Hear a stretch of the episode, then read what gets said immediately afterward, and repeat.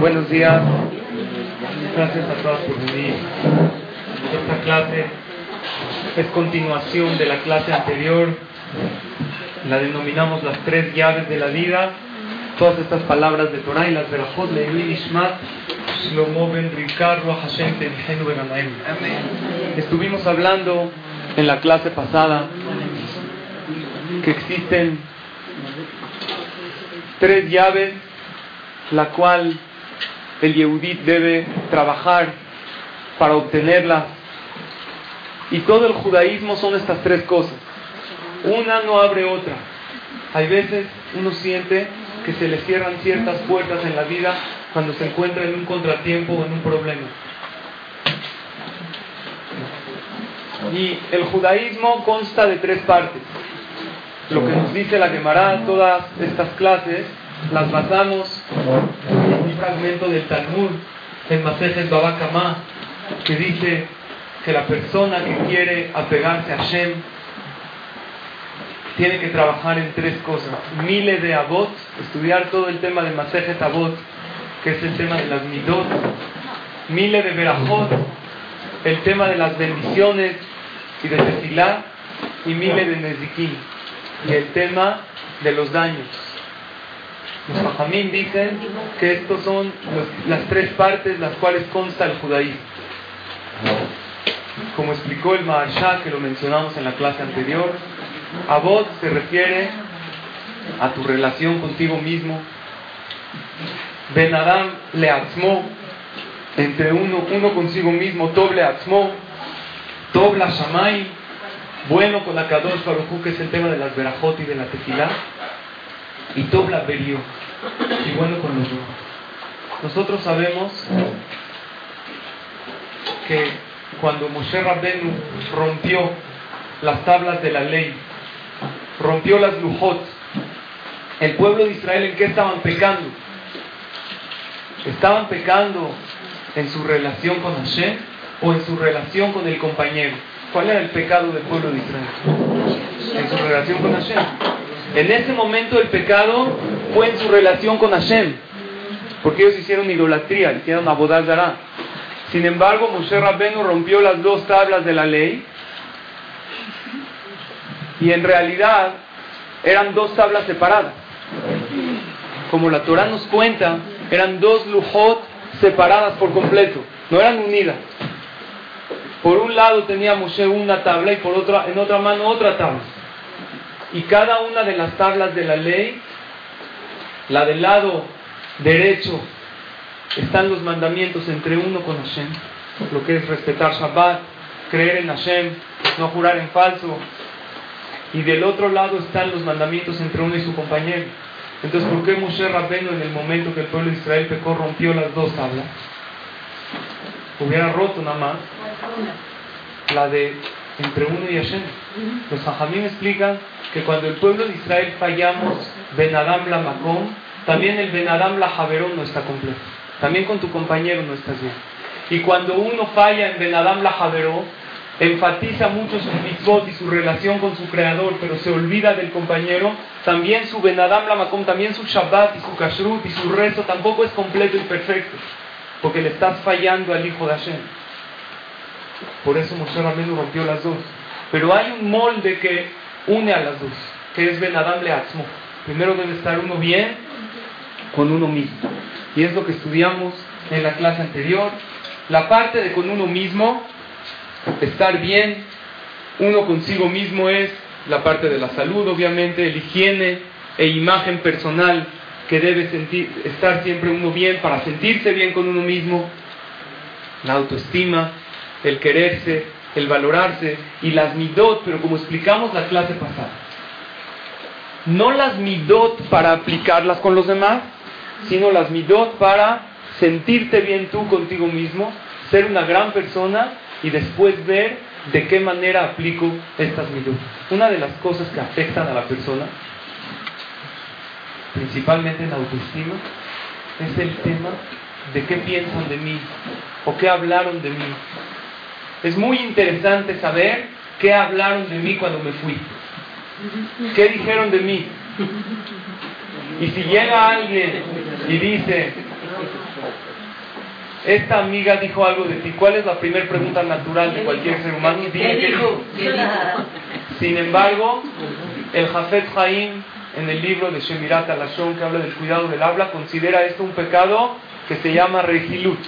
Es derivado de la zona. Regilut significa decirle al otro lo que dijeron de él. Si dijeron algo bueno de él, claro que dicen. Porque lo que vas a hacer no, Motzi Ra es otra cosa. Motzi Ra es cuando sacan un mal nombre de alguien de algo que no hizo. Regilut significa que uno llega con su compañero y le dice qué dijeron de él. Es peor Y eso crea enemistad. Y eso es igual o peor que el pecado de la Shonara. Porque crea enemistad entre las personas. Es conocida una anécdota de un joven discípulo que fue con un filósofo, su maestro, y le dijo, maestro, ¿qué cree? Un amigo estuvo hablando de ti ayer. Te voy a decir lo que dijo. Entonces dijo, antes que me digas lo que dijo, quiero preguntarte si esto que me vas a decir pasa por estas tres puertas para que pueda entrar en mi persona. Puerta número uno, la verdad. ¿Es verdad aquello que me vas a decir? dijo, bueno, yo escuché que él dijo eso de ti, pero no puedo estar 100% seguro que lo dijo. Ok, entonces por la verdad no pasa. Número dos, ¿es bueno aquello que me vas a decir? Lo que dijo de mí. La verdad, lo contrario de bueno. Ni bueno que tú lo sepas, ni siquiera es bueno que te diga porque puede crear una enemistad y tampoco es bueno para él. Entonces no pasa por la segunda puerta. La tercera puerta es, ¿es necesario que yo sepa aquello que hablaron de mí? No, la verdad no es nada necesario. No, no, no te hace una diferencia en la vida. Entonces mejor no saber. ¿Qué pasa cuando alguien realmente habló mal de ti y es necesario que lo sepas? Por, porque eso puede prevenirte de tener una relación o una sociedad con esa persona. Porque si está hablando mal de ti o te está difamando, que eso sí es position ahí sí vale la pena que yo sepa para evitar juntarme con esa persona. Y lo trae el Jafet Jaime en la Salahot.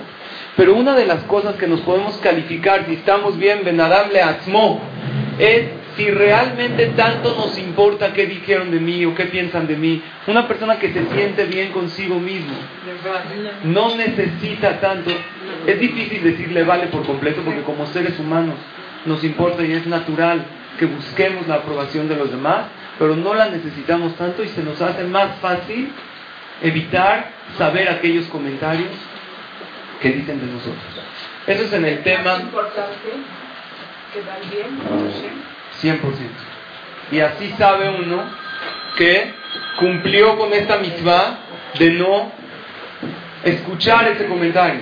Y con más razón de no ser de aquellos que transmiten el comentario.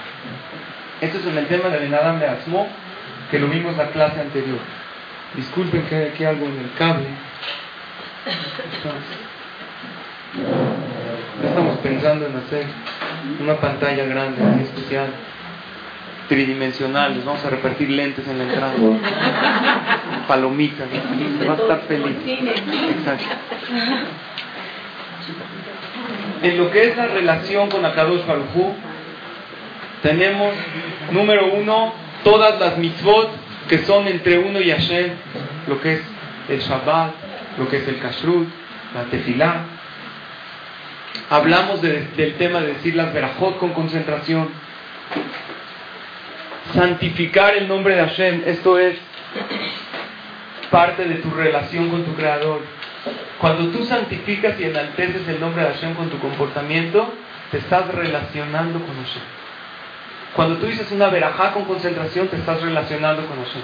Cuando dices una verajá rutinariamente porque estás acostumbrada a decirla o porque hay que decirla, puede ser que cumpliste con la mitzvah de no meterte un alimento sin verajá, pero esa relación con tu creador no la tuviste en el momento de decir la verajá. Y la idea que estamos hablando aquí es que tú tienes una puerta cerrada en la vida y tienes que probar una llave. ¿Por qué se me está cerrando el problema del matrimonio, el problema de la parnasá, el problema de la salud? ¿Qué llave tengo que usar? A lo mejor estoy mal Ben Adam le estoy mal conmigo mismo. Probablemente estoy mal con mi creador o puede ser también con mi semejante. Hay veces hay que probar las tres llaves a ver cuál abre. Pero toda la Torah estará basada en cualquiera de estas tres cosas. Cualquier mitzvah, cualquier tema que, ustedes estudien de la Torah tiene que ver o Ben Adam la Javeró, o Ben Adam la Macó, o Ben Adam le Mis hijos estudian karate. Entonces tuve una lección muy grande primero que todo, ¿por qué los metí al karate? Porque la verdad, cuando yo era chico, tuve así como un problema que me faltaba un poco más de personalidad. Entonces, no quiero ¿no? confesarles así toda mi infancia, pero se recomendó mucho el karate, es algo muy bueno para los niños, porque más que nada es una disciplina. Estuve checando con ciertos ajamín, porque Ustedes saben que el tema de defenderse con golpes no va con la Torah. La Torah habla y se les enseña a los niños desde pequeños. Claro que puedes defenderte. Claro que puedes alejarte de aquel que te hace daño, ponerle un alto con firmeza. Pero el pasú dice, Ayada en sabe que se acostumbra a arreglar todo con golpes. Cuando crece a lo mejor no le va a pegar a su socio por eh, así para no meterse, pero sí le va a gritar. Es otra manera de golpear. Pregunté a varios jamín y la verdad me dijeron que es muy bueno. También cuando uno llega, a ver, los niños no se quieren dormir en la noche, muchas veces falta de actividad. Cuando tú los mandas a hacer ejercicio, los, los niños están aburridos, empiezan a pelear. Es un tema que el aburrimiento provoca pleitos, es una realidad. Entonces, por cual, de cualquier manera es algo muy bueno. Es disciplina y aparte, vivir con disciplina es excelente. La disciplina es una persona que tiene una disciplina, que tiene una doctrina. La Torah nos ayuda también a vivir con disciplina. Y el carácter es algo muy bueno. De hecho, si se acuerdan, en el UL pasado que estudiamos, en el CNIC, les comenté como una lección en una de las de los exámenes de karate que van los papás, que aprendí del maestro, que dijo, hay una posición así exacta que la tienes que hacer. Y el maestro, el sensei se llama, ¿saben? ¿Quién es karateca de aquí? ¿Eh? Que levante la mano. ¿Nadie? ¿Eh? ¿Quién es? ¿Sí? ¿Y qué tal? ¿Sí son buenos? Entonces él dijo, hay una posición que te tienen que poner así. Y una cosa, él dijo, si no te están doliendo los pies, la estás haciendo mal. Eso tienes que saber. Y si te duelen los pies, grita más fuerte. ¿Eh? Exactamente.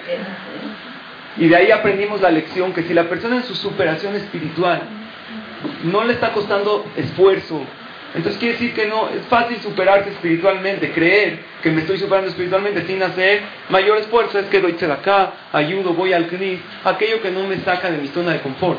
Pero todos ustedes entienden que si yo voy al gimnasio y me subo a la caminadora y no me despeño un solo pelo y ni sudo nada, Nada más me tomo selfies en la caminada con mi eh, bebida energética y la subo al Facebook. Así en la vida, claro que no voy a bajar de peso ni voy a hacer nada de lo que realmente es bueno para mi cuerpo. Como cualquier superación se requiere de esfuerzo y de constancia. Entonces igualmente, no creamos que vamos a acceder a la Olama Ba o la superación espiritual que queremos si no salimos de nuestra zona de confort y nada más hacemos las mitzvot, aquellas que se nos facilitan o nada más aquellas que entendemos. Es algo lógico, en cualquier logro en la vida se necesita muchísimo esfuerzo y constancia. Pero lo que aprendí la vez pasada fueron mis hijos cada vez que van a pasar de cinta, entonces tienen que ir a un lugar donde se hacen los combates y donde les hacen ciertos retos. Entonces, de mi hijo pequeño aprendí algo muy especial. Ustedes saben, los niños, ¿tienen Yetzer o no tienen? Claro que tienen. Pero tienen una cierta inocencia que el adulto no tiene. Y de ellos podemos aprender muchas cosas. El Pirkei dice, aprende mucho de tus hijos y de tus alumnos. ¿Por qué? Porque como tú crees que tú les estás enseñando, te bloqueas y ya no aprendes nada de ellos. Y puedes llenarte de lecciones del día a día, cómo interactúas con tus hijos. Aprendí dos lecciones. De mi hijo chiquito que iba a pasar, acabó eh, la cinta blanca, entonces hay amarilla, vas pasando. Luego, el otro va en morado, ¿ok? Morado, el ojo se lo dejaron morado porque en los combates le tocó a alguien de ese tamaño. Hasta le pidieron comprobante, acta de nacimiento, porque no creían que era de esa edad. Porque tienen que poner niños más o menos parejos. Entonces a mi hijo, el chico, le tocó un niño así de este pelo. O sea, el niño va a pasar a primaria, va en quinto. Le tocó un niño, ¿no? Se mete a... Primero pasó bien la prueba, tienes que romper una tabla, algo así. Le partió el queso, o sea, no, se lo acabó. Entonces Hazid así acabó así como llorando, lastimado. De hecho, hasta hay paramédicos los que han ido para asistir a los que... Sí, o sea, los pueden acabar. Entonces él se sintió muy mal porque pues él iba muy bien y después de ese combate perdió el primer lugar que sea, ganó segundo lugar, estuvo bien, pero la verdad se acabó muy dolido. Vino otro niño al karate que viene aquí al CNIS cada Shabbat y también le tocó a alguien que le partió la cara. Entonces se acerca con él, mi hijo chico, y le dice, ¿estás bien? No te preocupes, mira, a mí también me pegaron y estoy bien, no pasó nada. Porque más que el dolor físico, es esa parte anímica que delante de muchísima gente me hayan pegado. Después, él pasaba de un niño a otro niño a decirles, no al que, el que perdía pasaba y se le acercaba con él. Yo me le acerqué acabando le dije, Víctor, se llama Víctor. ¿Por qué te fuiste con los demás niños? Él es del CNIS, lo conoces.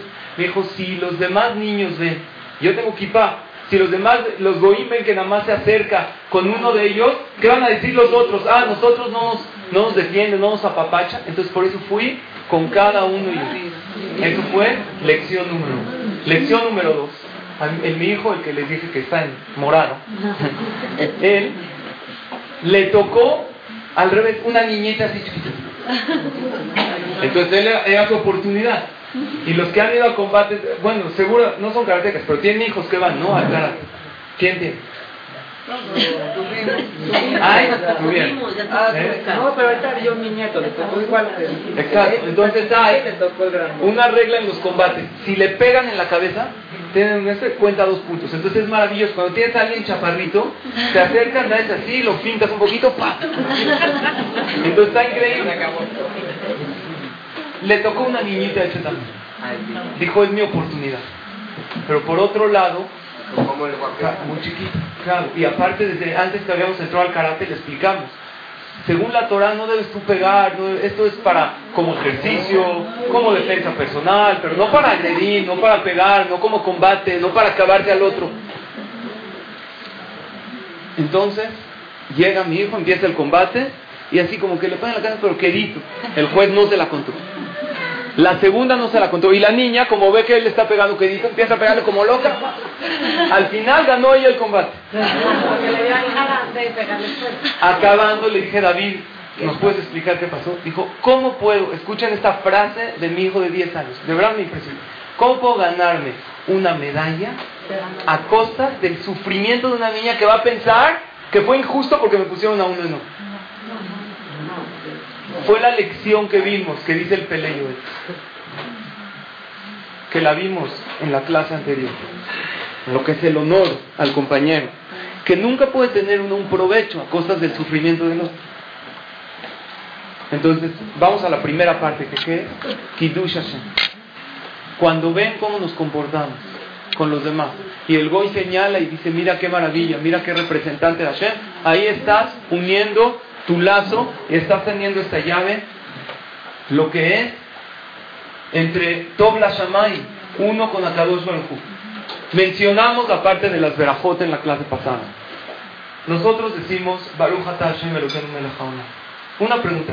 Baruch ¿qué es Baruch Bendito. tú. ¿Tú puedes bendecir a Dios? No. Entonces, Hashem, ¿qué necesita? ¿Cómo lo puedo yo bendecir?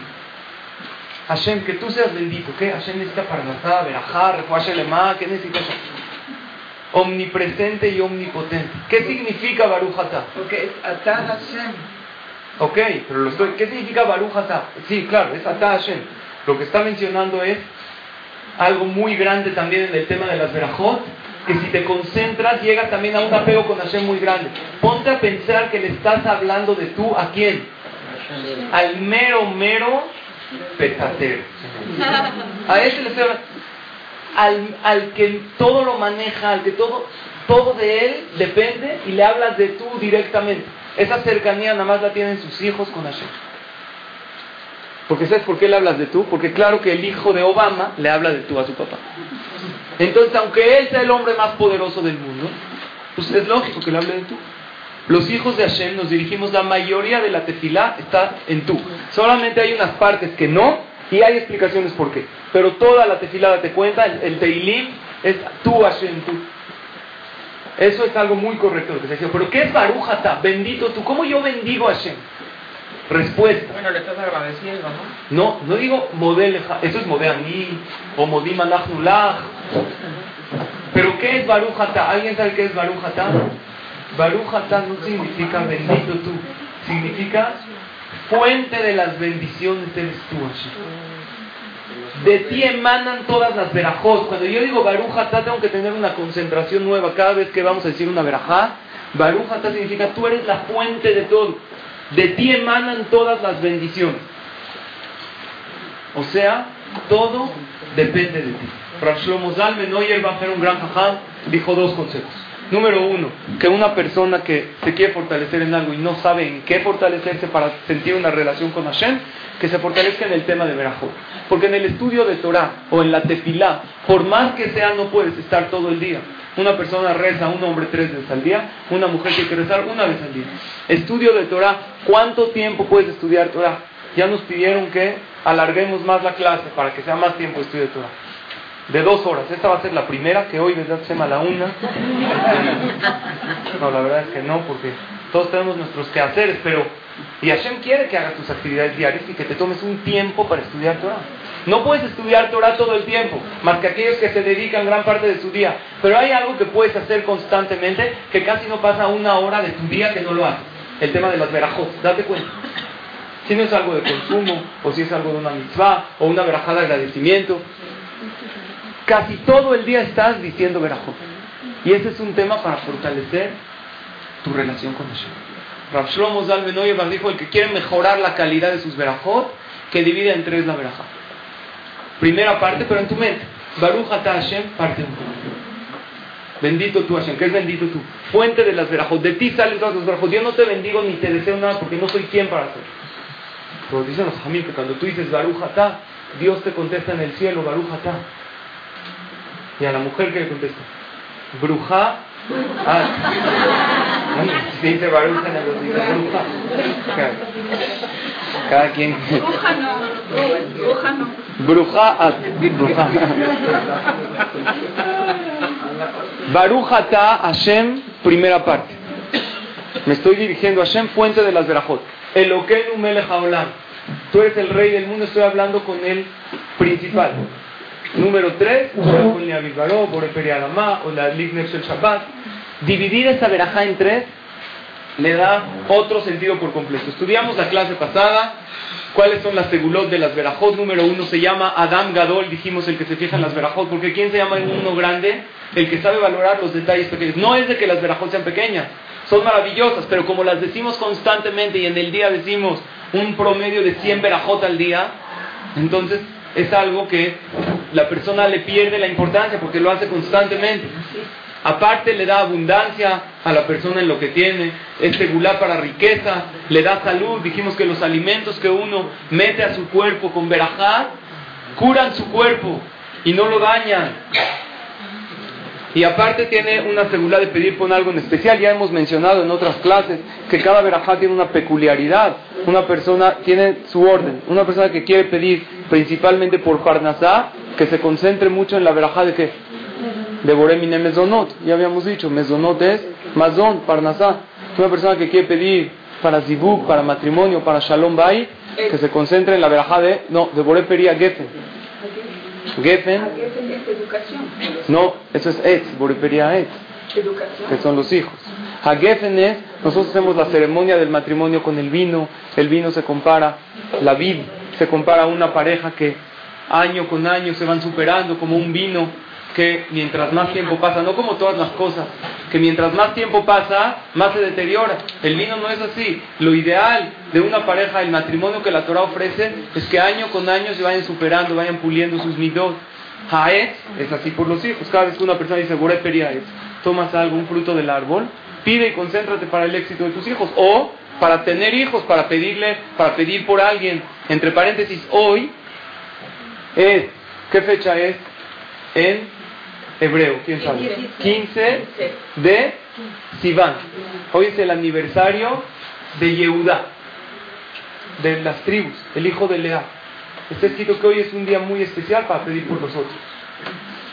¿Por qué? Porque todos nosotros nos llamamos Yehudim por medio de Yehudá y por cualquier persona del pueblo de Israel, hoy tu tefilá por el otro es muchísimo más fuerte. Y puedes hacer con alguien de confianza, es que tú pides por mí por este problema el día de hoy y yo voy a pedir por ti. Siempre la tefilá por el otro es muy bien recibida, pero principalmente, sí, hay quien dice que, que se prende una vela según la Kabbalah, pero lo que concierne a nosotros, pedir por los demás el día de hoy es fuertísimo. Por Yehudá. Yehudá, el hijo de quién? De Jacob y Lea, de las doce tribus. Después de Aed, por los hijos, ¿qué verá Adama. Cuando decimos verajá de Boreperi, Adama, ¿qué segula tiene para pedir? Por la salud, por la salud, porque nosotros nos llamamos Adam. Adam, ¿por qué nos llamamos? Porque de qué estamos hechos los seres humanos. La materia prima del hombre es la tierra. Entonces, cuando tú dices verajá por un fruto, por una verdura que crece de la tierra, también le pides a Shem por su salud. Y Sheakol es general. Sheakol, ¿qué es? Sheakol ni Todo sucede cuando tú dices Sheakol ni pide por cualquier situación y recibe con emuná cualquier cosa que te pasa. ¿Qué es Sheakol ni Si hubo tráfico, Sheakol ni No hubo tráfico, si chocaron, si se lo llevó la grúa, si hoy no circula, si llegó la Ijire, si Barminan no Aleno no llegó. Todo, Sheakol ni Es todo. Sheakol ni significa emuná. Cuando una persona siente que necesita una dosis de fe porque está pasando por un problema difícil, que agarre algo para tomar, pero no agua, porque si uno agarra agua y no tiene sed, no bendice Shakol ni O si uno agarra agua para pasar una medicina, no bendice. Pero si uno agarra, no, porque no está, pero si uno agarra, toma agua porque tiene sed, claro que bendice. O si uno no tiene sed, pero está tomando algún líquido que tiene un sabor agradable, y para olvidar las penas, no nada más un tequila y eso, ¿qué hay que hacer? Sheakol ni y decir todo Hashem pasa cuando tú sientes que no tienes fe. Necesito una dosis de fe muy grande. Quiero entender que esto tú me lo mandaste, porque por más que piense, me duele que esta persona me hace feo, o que esto con mi hijo no camina, o que esto con mi pareja, por más que trate, por más que rece, ¿qué hago? Sheakol ni Baró es una verajá que te llena de emuna. Entonces, aparte de todo esto, cada verajá tiene la fuerza de pedir por algo en especial. Si nos, por eso la Gemara dice, el que quiere fortalecer su relación con Hashem, que se fortalezca el tema de las verajot, de decirlas diferentes, y va a ver ¿Adama, cuál era? Adama para Refuah Porque Adán, estamos hechos el que quiere Refuah que diga Berajá de Boreper y Adama, una persona que está en un tratamiento, está esperando resultados. Que, se, que diga desde aquí hasta que lleguen los resultados, toda la familia vamos a decir con concentración todos los días, Boreper y Adama. Un melón, una sandía, una jícama, algo de Adama vamos a comer todos los días para pedir este concepto de lo que es Refuah cuando la Gemara dice que el que quiere mejorar su relación con Hashem, que se fortalezca en el tema de las verajot, no nomás se refiere al tema de las verajot, también al tema de la tefila. Hay algo en el tema de la tefila que a todos nos sucede, que cuando uno está acostumbrado a rezar, otra vez la costumbre provoca que la persona caiga en la rutina y pierda la concentración. Hay algo que yo quiero compartir con ustedes que a mí personalmente me sirvió muchísimo para concentrarme en la tefila. Porque todos tenemos ese yetzer hará de distraernos en el momento que estamos rezando. Dejamos que la mente vuele. ¿Por qué? Porque cuando uno está hablando con el otro y lo ve, entonces se concentra. Pero cuando sé que Hashem me está escuchando, pero no lo veo, es algo difícil que la persona se concentre, no lo ve y también sucede que estamos diciendo el mismo texto siempre y eso provoca que la persona pierda la concentración y su mente vuele en la tefilá y no se concentra en lo que está pidiendo. Por eso dice el Mesilat Yesharim en el capítulo 19. El Mesilat Yesharim, escrito por el Ramjal, uno de los grandes Mekubalim, Rabbi Moshe Haim Luchato, dice: Si piensas estas tres cosas antes de rezar, te va a servir muchísimo para concentrarte, para no perder el hilo en tu rezo y que tu tefilá sea muy bien y mucho mejor escuchar. Número uno, la grandeza de la Kadosh Baruj Te toma muy poco tiempo pensar esto y cambia tu rezo. Me voy a dirigir al ser más grande del universo y del planeta que todo lo maneja, todo lo hace. Número dos, aparte de la grandeza de Hashem, ya entendí la grandeza de Hashem, el privilegio que tengo yo de poder hablar con él. Es un privilegio enorme poder dirigirme a él. La Torah dice, Bani matem la Hashem lo Ustedes son hijos de Hashem tienen línea directa conmigo. Como ya hemos mencionado en otras, en otras clases, el rezo es la red Wi-Fi más grande que existe en todo el planeta. en cualquier lugar hay señal, todo el tiempo llega tu mensaje, solamente tienes tú que concentrarte. O sea, puede haber Wi-Fi, pero si no tengo mi celular prendido y no tengo la señal de Wi-Fi activada, no va a llegar. Si tú sabes que es un privilegio grandísimo, me estoy dirigiendo a Él y tengo un privilegio muy grande de hablar con Él, esto te va a ayudar. Pero falta un tercer punto, lo vulnerable y pequeño que yo soy, y con todo y lo vulnerable que soy. ¿Por qué? Por dos cosas. Número uno, lo vulnerable y lo frágil que es el ser humano. Que un día goza de buena salud y al otro día va minando. Que un día puede tener posesiones materiales y el mismo día, no al otro, las puede perder en un segundo. Eso, lo vulnerable que yo soy, eso me hace concentrarme y pedir todavía más. Pero aparte que soy vulnerable físicamente, también espiritualmente soy muy pequeño, porque la persona por naturaleza es envidioso y es deseoso y es egoísta y, es rencoroso y odia a los demás y le gusta chismear y hablar la sonará y le gusta el morbo. Entonces, eso, esas son tendencias naturales normales. Cuando yo estoy al tanto y perfecto de estos tres puntos, entonces, ¿qué sucede? Automáticamente le pido a Kadosh Baruchu con mucha más concentración. Hagan el ejercicio de pensar estas tres cosas antes de la tefilá y de tenerlas presentes. Así es el Mesilat Yesharim. Y es algo buenísimo para lograr nuestra conexión con Hashem. Pero nos falta la tercera llave, que es de Nadam la que es Tob la Beriot. Una de las cosas maravillosas que dijimos que es Tob la Beriot, ¿cuál es? El habla. ¿Se acuerdan que hay que aprender del Waze? ¿Qué teníamos que aprender? ¿eh? Hablar con un tono de voz tranquilo, ayudarle a pesar de sus errores, se equivocó, no cambiarlo, sino desde el punto de su error, ayudarle a llegar a su destino. Y también, ¿qué más? Festejarle sus logros. ¿Cómo te festeja cuando has llegado a tu destino? Entonces me llegó un chiste gráfico que quiero compartir con ustedes, pero no quiero que ustedes piensen que me refiero a alguien de ustedes. Un cinturón de seguridad que evite el 45% de los accidentes automovilísticos. ¿Por qué? Les voy a explicar por qué. Porque aun cuando pasa un accidente automovilístico, si el hombre va manejando con su esposa, ¿qué le dice? Por tu culpa, porque tú me estabas hablando y me distraes. O sea, él todavía no va a aceptar que es el trato. Y si no estabas junto a él, no, es como me hablaste por teléfono y me empezaste a reclamar. ¿Ok? Entonces, obviamente que cuando una persona sabe cómo hablar, evita muchos accidentes en la vida, pero claro que no nos referimos a ninguna de las aquí presentes, ¿no? ¿Cómo tenemos que mejorar nuestra relación con las demás personas? Esta tercera llave que se llama Tubla Beriot. Número uno, la mitzvah de amar a los demás, que no es nada más amarlos, porque es imposible, el Rambán dice amar a todos los demás como a uno mismo, eso es imposible.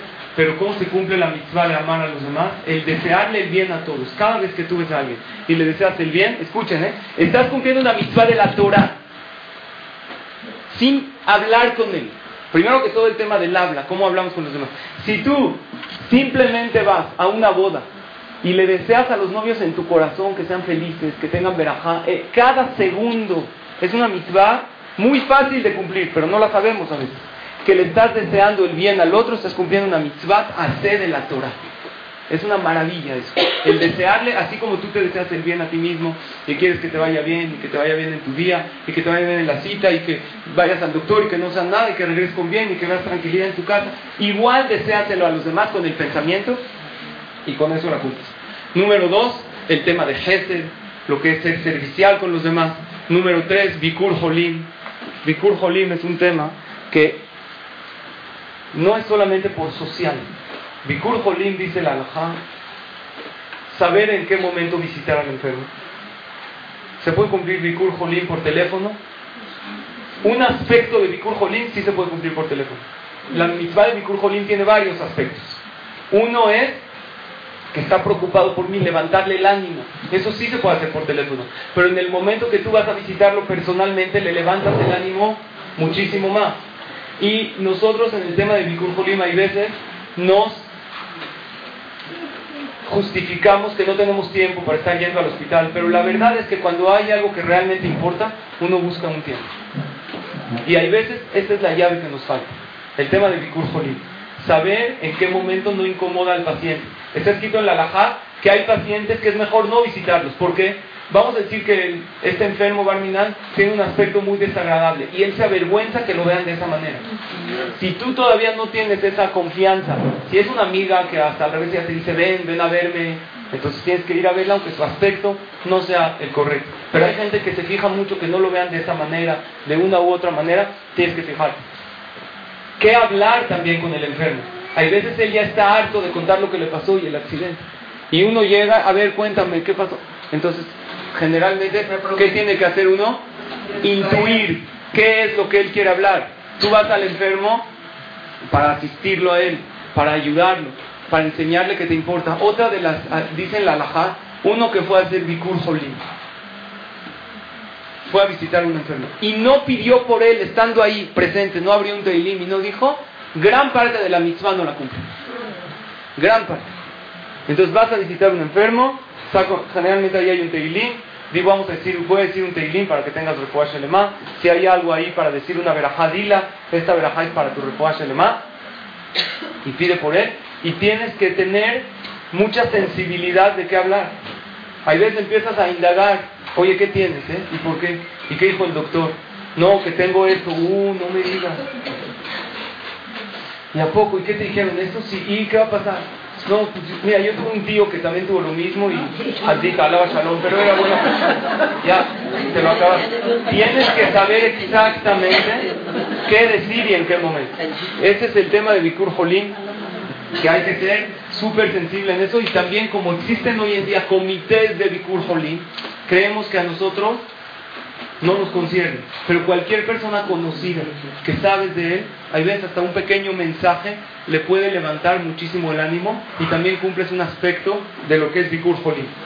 Entre paréntesis, varias de estas mitzvot son pagadas en este mundo. Hay una Mishnah que dice, lo estudiamos también en la, clase en el Elul pasado, que hay varias mitzvot que Hashem las paga en este mundo y en el Olam Abba. Una de ellas es Bikur Gemilut Hasadim, que es la segunda, la tercera es Bikur Jolim. Tenemos otra, disculpen por esto que está sucediendo. Ahnasat Orhim, que es recibir invitados. El tema de recibir invitados no es invitar gente a comer a tu casa. Primero que todo, que hay una opinión en la halajá que dice que Ahnasat Orhim se cumple solamente cuando los invitas a dormir. Eso es uno, que eso no es nada fácil. Número dos, Ahnasat no es cuando invitas a alguien que tú quieres que venga. Claro que quiero que venga. Pero si yo quiero que venga por mí, cuando invitas a tus hijos para que vengan y para que tú veas a tus nietos, ¿es Ahnasat Es Gesed y es una bonita convivencia familiar. Ahnasat es invitar realmente a alguien que a lo mejor no tiene dónde comer y lo necesita. Muchas veces llega gente de afuera, algún jajam que vino a juntarte de acá, y a lo mejor no lo vas a hacer acá, no lo puedes ayudar con eso, pero tu esposo conoce y va al Betacneset, dile que venga a la casa, que venga a tomar algo, que haga sus llamadas si aquí necesita. Eso es aplazado, ok. Pero cuando invitas a alguien que quieres que venga o a algunos amigos para convivir, ahí tú estás más que nada recibiendo de ellos. Porque tú los estás invitando por ti. Y cuando tú los invitas y viene tu nuera con su carota a tu casa, ¿cumples Ahnasat fin? Pero el pastel está maravilloso. No cumples.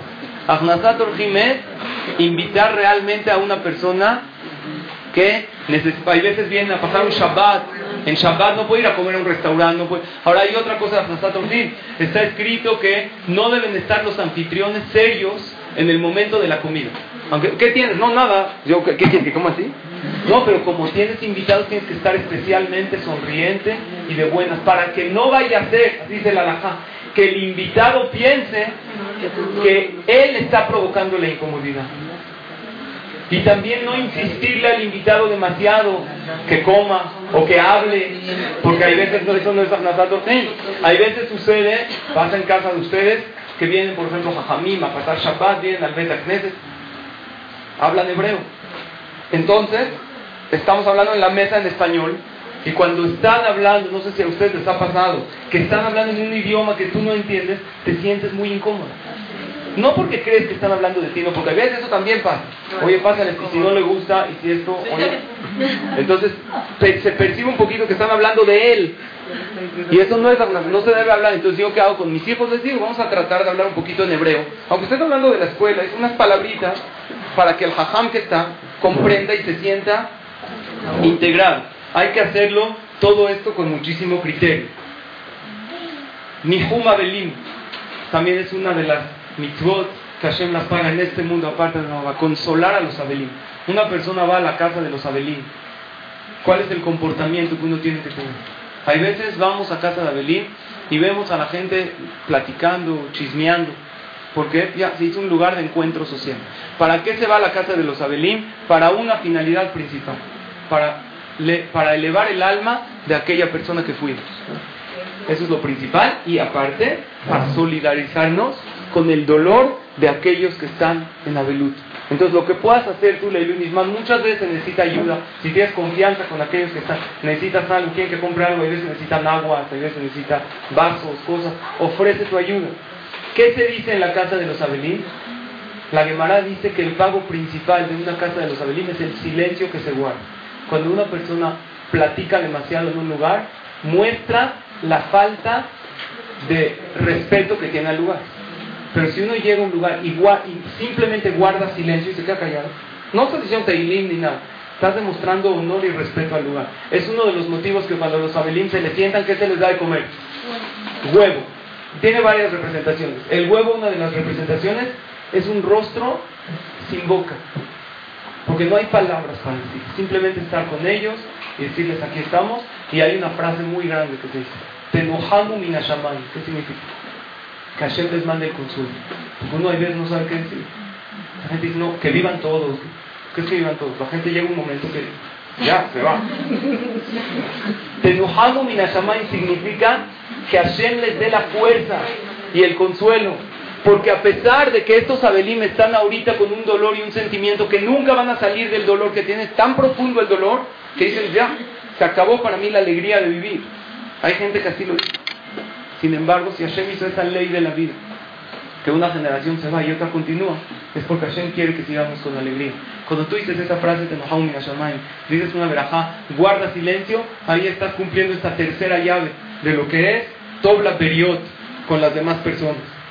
Otra, no reaccionar cuando nos hacen algo malo, no vengarse contra el otro, no guardar rencor, mitzvot que ya hemos hablado en otras clases, que son mitzvot de la Torah, que a pesar que muchas personas piensan que no vengarse y no guardar rencor, y también no hablar la sonará, es benadam la javeró, en realidad también es benadam le atzmo. Porque cuando tú no te vengas y no guardas rencor y no hablas la sonará, claro que beneficias a la sociedad, pero el primer beneficiado, ¿quién es? Uno mismo. Porque uno que guarda tanto en su corazón, y que tiene siempre que hablar de todos. Y tiene razón, él te explica. Este es de lo peor, el otro es un desgraciado. Él tiene y te puede convencer por qué. Pero no tiene una vida tranquila porque constantemente está viendo lo malo de la situación y de la gente. Entonces, estas mitzvot también son una relación con uno mismo. Pero hay otra parte. por ejemplo, Tzedaká, todas estas que incluye todo lo que es la Hay otra parte que es un poco difícil, más difícil que dar Tzedaká, lo que es dar ánimo y alegrar al compañero. Para eso primero hay que ser sensible a cómo él se siente. Y esto, como ya hemos mencionado, empieza en tu hogar, con tu pareja, con tus hijos, a ver de qué manera lo puedo alegrar. Alegrar es cuando está normal. Animarlo es cuando está muy desanimado. Adelantar el saludo. El que, le adelanta, el que adelanta el saludo a los demás, dice la Gemara, Hashem le alarga la vida.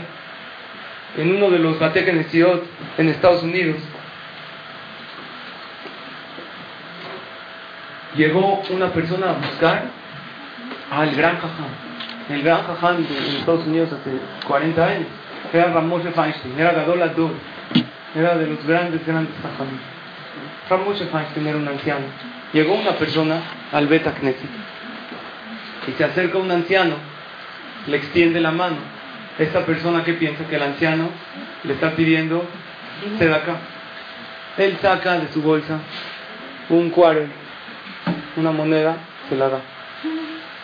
El anciano la toma, se sienta en su lugar, empieza a decir tefila.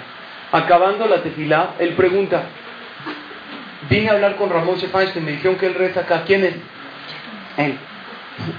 El que le dio un quarter, pero él se me acercó y me pidió ese acá antes de la tefila, le dijo no. Lo que pasa, lo que pasa es que cada cara nueva que viene el Beta se acerca a saludarlo para hacerlo sentir bien. Pero como tú pensaste que él vino a pedirte de acá, tú le diste de acá. Él en ese momento, ¿qué hubiera hecho Ramón? Si alguien llega y te da de acá, ¿qué dice? No, gracias, yo no necesito. No. Él recibió la acá. Aunque pensó, aunque el otro, para no avergonzarlo, dijo, a lo mejor viene para otra cosa, ya que piense que me dio acá. Más que nada, a lo mejor no era mitzvah porque el Ham no la necesitaba, pero más que nada fue por esa sensibilidad de lo que tenía el otro. Y la recibió. Y eso significa un tema muy importante de cuidar los sentimientos del otro, que eso es a veces mucho más difícil que darse de acá. Cualquiera de nosotros, si alguien te ofrecería de acá porque piensa que tú juntas acá o que tú necesitas acá y Baruch Hashem no la necesitas, la reacción natural de la persona es no gracias, o hasta hay gente que se ofendería. ¿Qué, qué te pasa? ¿Que me ves cara de qué? Pero Ramoshe Faiser no quiso hacer eso. Obviamente, el tema de sonreír, que es algo muy, muy importante, Benadam la Javeró, y también Benadam le Atmo. Pero cuando uno lo hace, esta lista es diferente a la primera porque la otra es relativamente, también es difícil hacer Bikur Jolim, pero esta es mucho más difícil, porque, porque aquí hay que sensibilizarse. Sucede muchísimo con gente que viene a pedirse de acá, que realmente viene a pedirse de acá, y yo aquí estoy en el Beta Knesset, hay por ejemplo ciertas reglas. No se pueden hacer colectas en los CNIS. ¿Por qué no? Para que si, cada día vienen a hacer colectas al CNIS, entiendo esa regla, que eso va a provocar que mucha gente que viene ya no venga. Pero hay maneras de decir. Si tú le dices a una persona que no se puede hacer colectas y lo corres y hablas mal de él, eso te lo acabas. Jajam Ben Sion Abashaul, él trae en su libro El Lección una anécdota muy triste. Que en Estados Unidos llegó un Rosh Yeshiva de Israel a Estados Unidos a pedirse de acá. Hace 40 años o 50 años. Como no había mails, no habían estas cosas. El que no lo conocían era muy difícil checar un Rosh Yeshiva que realmente tiene una yeshiva, llegó a un Beta Knesset, se acercó, dijo, no, es que yo tengo una yeshiva allá, y alguien dijo, ¿tú lo conoces? No, no lo conozco. Uno de los importantes del CNI se le fue como que un gesto de desprecio. Ah, ya, aquí ya cualquiera viene a pedir. Entonces, ¿qué pensaron? Que es un cualquiera. Se corrió el rumor entre ellos. No, este jajam no hay que darle acá. Así, porque uno nada más hizo un gesto de desaprobación. Estas personas, cada quien fue a su oficina y trabajan muchos Yehudim en Manhattan, en lugares como aquí van muchos Yehudim en el centro o en Naucalpan, hay oficinas, uno de varios pisos de Yehudim. Dijo, no, hoy vino al CNIS un jajam que no hay que darle tzedakah. El otro que dijo, hay un farsante que está juntando tzedakah. Cuidado con ese farsante, está disfrazado de jajam. No es le y cada quien empezó a exagerar un poco más y lo describieron. El jajam que viene, tal y tal, que dice que viene de esta yeshiva, es un farsante le hablaron a, los comités, a Bitajón, a lugares. Entraba, él no entendió qué pasó. Entraba cualquier Betacneset, lo identificaban, usted es el farsante. No lo dejaban entrar, llegaba a las oficinas, le gritaban, ya se descubrió su falsedad, no se haga pasar por un rabino que tiene una yeshiva, es toda una mentira. También hace 50 años no era fácil checar, hablar a Israel, a ver si tienen, o sea, las llamadas de largas distancias, ¿se acuerdan? Yo me fui hace 20 años a Israel, le hablaba a mi mamá una vez al mes. Hoy los chavos, los que se van a Israel a estudiar, 10 mil veces al día, todo el tiempo, 10 mil veces al día. Les mandan chat. Entonces, ¿cómo? Era una odisea, yo me acuerdo. Me toca este día, ya falta una semana para hablarle a mis papás. y era muy corta la llamada, porque eran muy caras las llamadas de, larga distancia. ¿Se acuerdan o sea, que alguna vez se fueron. Era algo. Entonces era muy difícil, nadie ni siquiera se molestó en checar. Este jajam no juntó ni un centavo y la triste historia acabó que se empezó a deprimir. Estaba en el hotel, nadie le daba nada, nadie lo invitaba a ningún lugar, no tenía nadie que conocía. Realmente era un gran jajam. Se empezó a sentir mal y se le bajaron las defensas, el ánimo se le bajó y acabó hospitalizado. Nadie iba a verlo, ni siquiera. En Israel no sabían nada de él. ¿Y saben cuándo se enteraron? Cuando Barminan falleció, hablaron a Israel, una persona que se identifica como tal persona, y efectivamente tenía una gran yeshiva con muchísimos alumnos, con todo, y se enteraron de este tema. Jajam Ben Abashabu lo publicó en su libro para que veamos la gravedad de lo que es no entrar al sentimiento del otro y de como simplemente no lo conozco o no me late, puede hacer la persona algo que Barminan pueda acabar con mi compañero. Quiero, ya que estamos hablando de esta tercera llave, que es el trato con los demás, citar una Gemara importantísima, el Talmud en Baba Metzia, en la página 58 y 59. En este fragmento de la Gemara habla del tema de hacer sentir mal al otro. Y esto es un tema muy importante. Los Jajamín dicen lo siguiente. Cuando una persona le falla al compañero, ¿qué es más grave? ¿Cuando te pegan a ti o cuando le pegan a tu hijo? A tu hijo reacciona Porque si me pegaste a mí, me ofendiste a mí, me afectaste a mí, yo me las veo contigo. Pero con mi hijo no te metas. Cuando una persona hace Hilul Shabbat, le falló a Dios. Claro que es gravísimo. Pero cuando tú haces sentir mal a tu compañero Barminan, el celo de Hashem no se contiene. Y sale un fuego celestial del cielo para cobrarse de aquella persona que lo hizo. Porque Hashem dice, con mi hijo no te metas. Cuidado de tocar a mi hijo. A mi hijo me lo tratas bien, es mi hijo. Contigo me fallaste, me hiciste Hilul Shabbat, comiste Tarek, pídeme perdón, hay día de Yom Kippur, entiendo que tienes un Yetzer Pero con mi hijo no te metas. Y eso es una realidad que a cualquiera de nosotros nos duele muchísimo más cuando le pegan a nuestro hijo, o cuando lo ofenden, o cuando lo bulean, que si me lo hubieran hecho a mí. Y eso es lo que sucede con Akadosh La Gemara dice lo siguiente. Es más grave afligir al compañero que robarle. Hacerlo sentir mal es más grave que robarle y quitarle dinero o alguna posesión. Dice la Gemara, ¿por qué? Tres motivos. Motivo uno, en el tema de aflicción al compañero, la Torah dice, Bellareta me lo queja, veloto nu y. No vayas a hacer sentir mal a tu compañero. Temerás mucho a Dios. ¿Por qué la Torah enfatiza Bellareta me lo queja? Porque Dios dice, cuidado de meterte con mi hijo. Cuidado con el honor de tu compañero. Claro que debemos educar a nuestros hijos, pero ¿en qué momento se nos permitió levantarles la voz? ¿Cuándo? ¿En qué momento se nos permitió castigarlos de manera tal de sacarlos de la casa y demostrarlos que tiene que ser un castigo coherente? ¿Cuándo le puedo decir vete? ¿Sabes qué? Si no sabes estar con tus hermanos, ve a reflexionar a algún lugar. Pero cuando yo lo saco, le estoy diciendo que no lo quiero en mi vida. Cuando le levanto la voz, lo estoy sobajando, y más cuando le pego. Es una manera que el niño piensa que estoy abusando de mi poder para descargar mi coraje, pero no para educarlo a él. Cuidado con eso. Porque compañero generalmente lo vemos como alguien exterior a mí. Y claro está que con la pareja ni qué hablar que hay que cuidar los sentimientos. Número uno, porque dice de me lo que Número dos, dice la Gemara, debe bufó, de debe mamonó. Esto es en su cuerpo y esto es en su dinero. Cuando tú lo afliges al otro es como si estás haciendo una herida en su cuerpo. Es una herida, una cicatriz emocional. Pero cuando le quitas algo de su dinero, o le robas, está mal. Pero el dinero se recupera. O no se recupera, pero no le afectaste a él. Y la tercera dice la Gemara, Zenitan le shabón, lo le El afligir a alguien verbalmente muchas veces ya no lo puedes regresar. El dinero sí. Le robaste algo, el que quiere saber la alajá, robé, ¿cuánto tengo que pagar? Toma, aquí está lo que te robé, regresa igual a como estaba. Pero hay cosas que uno lo aflige al otro y que ya no se lo puedes regresar nunca. Porque por más perdón que le pidas esa aflicción y esa angustia, esa tristeza del apodo despectivo que le pusieron, no se le olvida nunca. Nunca. Por eso es tan grave. Y dice la Gemara, otra cita más, esto está en la página 59, ahí en Baba Metzia.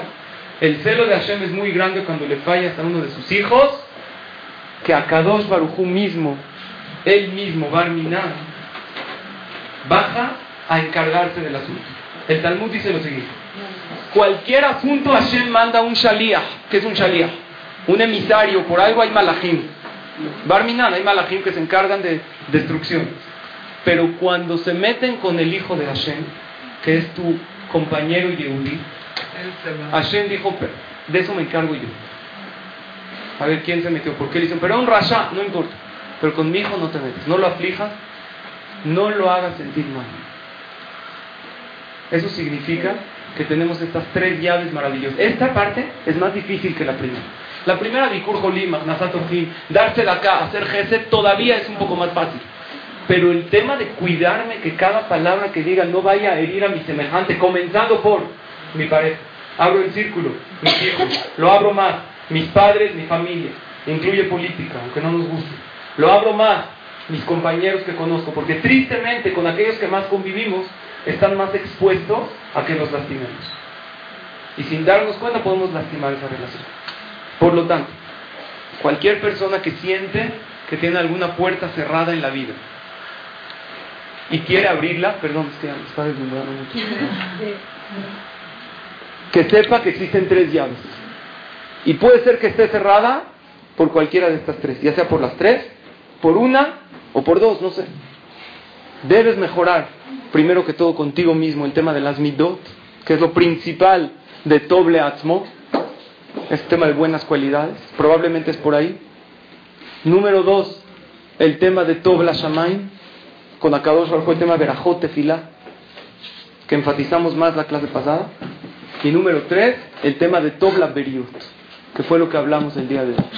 Porque Hashem reacciona, Kaviahol, directamente y se encarga del caso cuando uno lastima a sus hijos. Y si yo soy el lastimado, tú no te preocupes. Si tú eres el lastimado, tú pide a Hashem y tómalo con fe y dice a Kol ni Baró y tienes que saber que todo sucede por algo y que Hashem tiene un plan. Pero cuídate tú de no ser aquel que lastime. Y esas son las tres llaves que hay en la vida, lo que estudiamos en estas dos clases. Concluyo con un fragmento del Hokle Israel. Hoy en la mañana tenemos una clase con los señores antes de la tefila. Hokle Israel es un libro que tiene varias lecciones divididos por días de la semana por la perasha. ¿Qué perasha estamos esta semana? ¿Quién sabe? Beja aloteja. ¿De qué habla? del encendido de las velas de la menorá que encendía el Cohen Y en el fragmento precisamente el día de hoy dice lo siguiente, en el Musar, cuando uno tenga problemas, ¿qué tiene que hacer? Y lo primero que todo, ¿qué tiene que pensar? ¿En qué puedo mejorar? Que por, que por eso Hashem me mandó el problema. Es lo primero.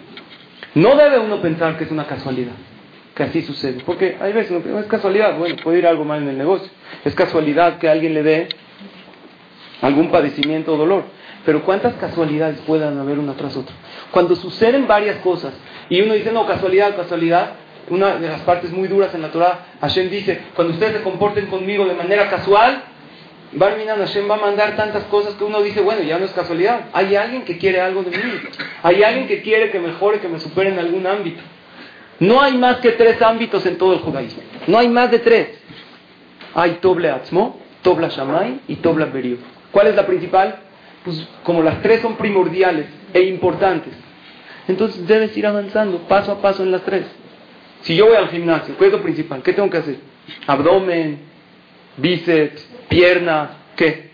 cara. Lástima que no hay. Oiga, ¿no quiere hacer usted cara? Estaría buenísimo, ¿no? Para Lástima que no hay ejercicio para Sin botox. ¿Eh? Exacto, estaría. ¿Cuál es lo principal? Pues todas. Tú vas a ir con un entrenador, te va a decir, tienes que esforzarte en esto, en esto, e ir de a poco. Si yo nomás trabajo en Tobla Shaman, pues me está faltando Tobla Brio, Tobla Atzmo. De a poco ir haciendo este ejercicio, según las clases que estudiamos, de ir mejorando en estos tres ámbitos. Hashem nos ayude, Bezrat Hashem, a poder acercarnos a Él. Gracias por su atención, gracias por su participación. Es un honor contar con cada uno de ustedes. Nos vemos, Bezrat Hashem. Hasta.